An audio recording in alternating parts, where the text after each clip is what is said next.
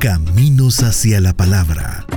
Una visión de la historia de las iglesias evangélicas en El Salvador en la investigación y voz de Carlos Cañas Dinarte.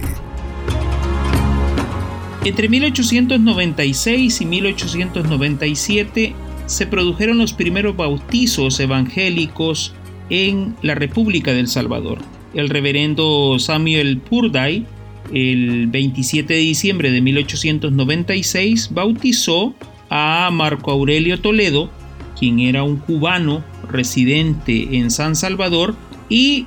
él se convirtió en la primera persona afiliada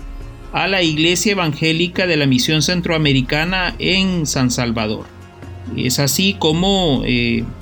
él también se convierte en un pionero de la iglesia evangélica en El Salvador, bautizado en el templo provisional de la novena avenida norte en el número 60 de esa ubicación de la antigua nomenclatura que tenía la ciudad capital antes de 1928 cuando cambió a la que utilizamos en la actualidad. La actividad de bautizo fue atestiguada por eh, Antonio Paniagua Rossi, un salvadoreño, quien eh, ofreció su nombre y su firma para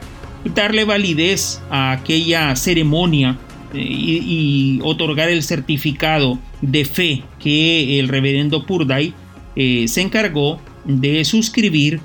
un tiempo antes de su fallecimiento. Después de eso, en la noche del viernes 25 de febrero de 1898, unos uh,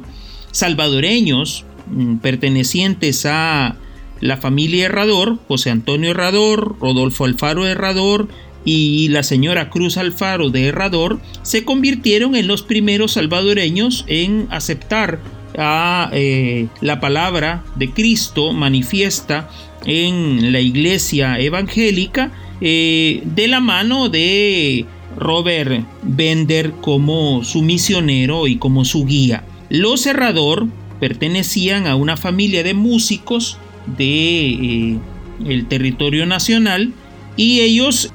decidieron su conversión en noviembre de 1897 y su bautizo se manifestó eh, hasta esa noche del viernes 25 de febrero de 1898. Esto ocurrió debido a la transición entre la muerte de Samuel Purday y eh, la continuación de su obra por parte de eh, Robert Bender. En este sentido, los Cerrador